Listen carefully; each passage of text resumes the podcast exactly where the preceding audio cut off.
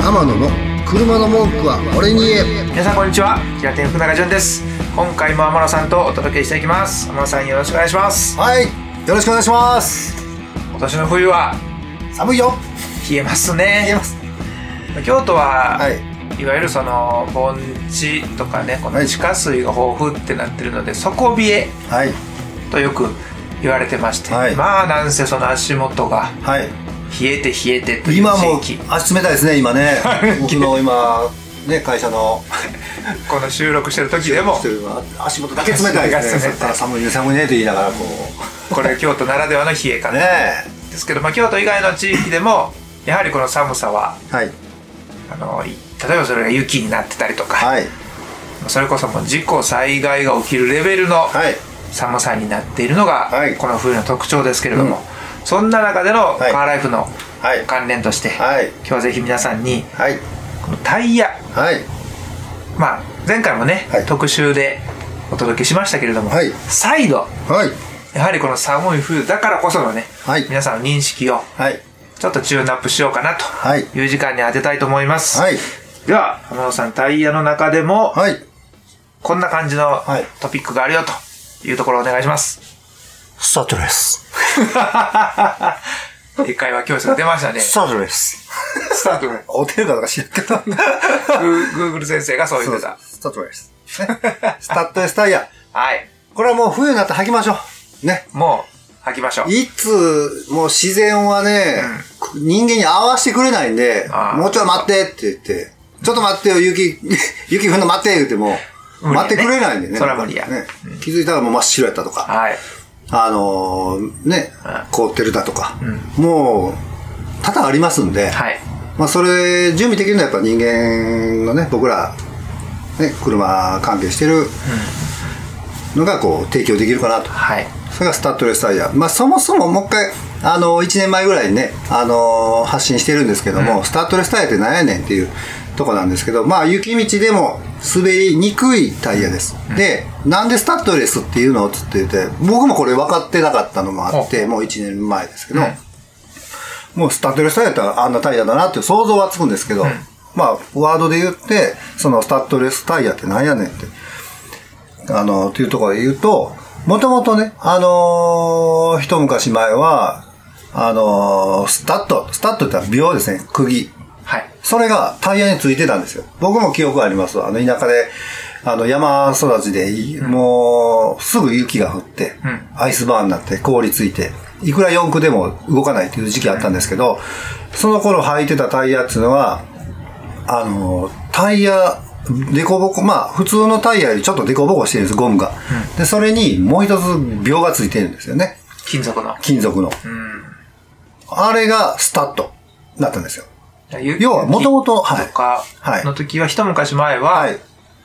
もうよく漫画に出てくるようなこの、はい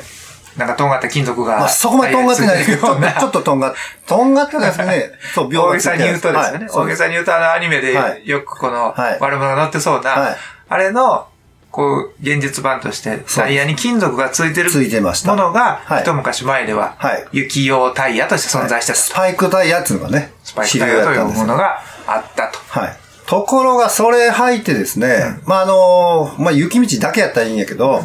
やっぱり普通に乾いた道だとかん、行くと、やっぱりアスファルトを傷めるんですよね。ですね確かにもう鉄でガリガリガリガリずっと削ったとそらそうだもう、わだちもいっぱいできて、で、それが粉塵となって、あの、有害になったので、これはいかんなという国が、あのーそのスパイクタイヤが禁止になったんです。秒を使わない。スタッドをなくしなさい。スタッドレスになったんです。なるほど。 これでスタッドレス。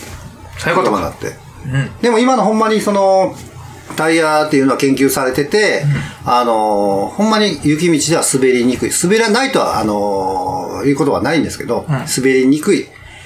ていうタイヤがスタッドレスタイヤっていうのはあのありますんで、はいそれをまず履いてですねで特に今年の冬なのかあ冬なんかも多分雪が多いのでもう雪降ると私をスキーに連れてってですよそれ中川さんの時の感じやね。 私をスキーに連れてって。わかりますか もちろん、リスナーさんはめちゃめちゃわかりまわす。かってますか ねはい、じゃあ20代の声聞くと、ちょっとびっくりするとあ思いれでまも、すよ。未だにスキー場行ったら流れてますよ、曲。本当は流れてる流れたの聞きましたよ。2年か3年前あー流れてほしいとこやけどね懐かしい曲流れとるなと。そうか。はい。それを、ね、ちょっと脱線。 頭変えてこい。変えてこい、俺。あね。あの、スキー、ね、とか、スノーボードが楽し、楽しいので、まあみんな行きましょうよ、まずね。うん。で、それ行くためにですね、で、今、タイヤはスタッドレスするのがもう、まず常識だと思って。まあ、あのースキー場によっては本当に、ノーマルタイヤでも行けるぐらい整備されてて、おーあの、あそうですよ。あのー整備して、えーちゃんと路面もはい。溶かしてはいはいはい。いるとこが多いんですけど、まあさっき言ったみたいに、その、いつ何時ね、あの、どういう雪降るかわかんないし、うやね交通摩耗がどうなるかわかんないっていうのがあるんで、まあスタッドレスぐらいはまずはつけておけば安心かなと思います。で、まあこのままちょっとタイヤに関してもそうなんですけど、楽しい雪山に行こうと思って、えーで特にね、東北の方とかどんどんどんどん行くと雪が大きく積もったりしてくるんで、その時にちょっと、もう一回、この準備というのは、まあ、スタッドレスタイム一つの準備ですけど、もっと準備すべきことってなんだろうって、ちょっと僕の中で思ってまして、で、それがですね、あのー実は僕もともと自衛官だったんですけど、それの後輩が、今ちょっと、すごくお依頼さんだった、お偉いさんに。ははい、後輩がいましてですね、い。あの、Y 氏にしておきますが、Y、えーね Y 名前というイニシャルイニシャルね。はい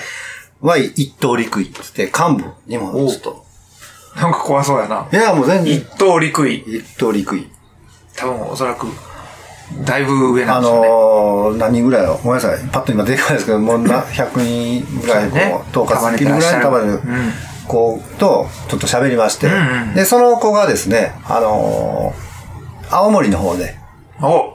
えー雪深勤めいてるはい、雪深い。雪深いよ、青森いは。青森で、えー、雪山訓練だとか、うん。まあ実際にね、あの、派遣したりとか、いう経験値の持ち主だっあららて、うんちょっと電話して、出ましたちょ。っと雪山で、ちょっとなんか、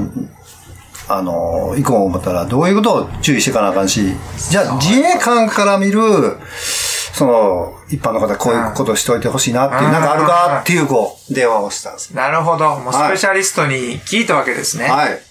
車だけのことじゃなくて、そはいそもそも雪はいっていうことに対して人間はどう対応したらいいのかそうと。です。もう自衛官がの経験者が言うし、じゃあ、あの、いろんなシチュエーションで訓練もしてるから、そうやね。これはちょっと面白いかなと思い面ます、白いと思う。はい。で、ちょっと一歩入れて、はい話いろいろしまして、で、まあ、やっぱり、そもそもですよ。まあ、できること。我々、その我々というか一般の方ができることというのは、まず気をつけるポイントとして、うん。ちょっと僕もそこ、あ、そうやなって思ったのは、やっぱ多く雪が積もる場所に行くと、あの、道路以上にゆ横の方の除雪した、まあ除雪はするのでね、だから横に雪がた立つというか、なんかね、この壁みたいな、ね。こう壁ができるんですよはい寄せてからこその。はってい。ことは、まあある程度除雪はしてるけど、普段より道幅が狭くなってるんですよ。そういうことですね間隔も狭くなるんで、で、いくらそのし下がね、あの雪がなくても、狭くなってるっていう分で事故が多く多発するんで、まず、まずそこを気をつけてほしいと。そうやな。そう言われないとちょっと意識しないもんね。そうなんですよ。やっぱりね、こっち雪が降らない地域からしたら、なかなか想像できないけど、言われたら、あ、そうなるよね、と。うん。だってもう何メーターかバッと、あねのー横にこう壁があるから壁ができるんですよ。圧迫感もあって、はい道のいつもよりも違う感じやけど、はいスピードはいつものように出してたら、で、離合もするし、2車線のとこも、普段の道幅よりぐっと狭なって、そこからまた雪が積もると、ね、こう、どんどんどんどん横に壁が膨らんでくるじゃないですか。そうやね。まずそこ気をつけてほしいな。はい。で、そういう意識で。で、あとは、その、いざ雪山に行って、えー、まあ僕もあるんですけど、立ち往生した時に、動けなくなった。うんスタックって言って、その、ほんまに雪が深くなってて、実際、あの、車のね、決まり事では、うまあ車高っていうのはがい、 10セン9センチ、実際9センチだけどまあ約10センチ。う以上は保ちなさいねっていう規定や、規定あって、で、大体まあ、平均的に20センチないぐらいなんですね、車の車車高って。はいってことは、それ以上雪積もるとどうなるか言ったら、もうラッセル車っていうかね、こ う、バンパーにどんどんどんどん雪が積もってて、最後動けなくなるん動ですよ。かへんやろな。うん。こうなると、ほんまに動けないし、雪が溶けるまで、特に夜になって、吹雪とかだったら視界も悪くなって、はいもうそこで、あの、車の中で過ごさなければいけないという状況になりますね。なるパターンも絶対あるんですよ。で、その時に、やっぱり絶対あの気をつけて、もうそれが、もし舐めちゃってると、もうほんまに死に直結しちゃうんで、ここは強くちょっと気をつけてほしいポイントを言うていくと、まずね、あの、燃料は絶対満タンな状態でというか、あの、行ってほしいですね。で、やっぱアイドリングでもガソリンが減っていくので、はい。もしそれで1日2日とかななると、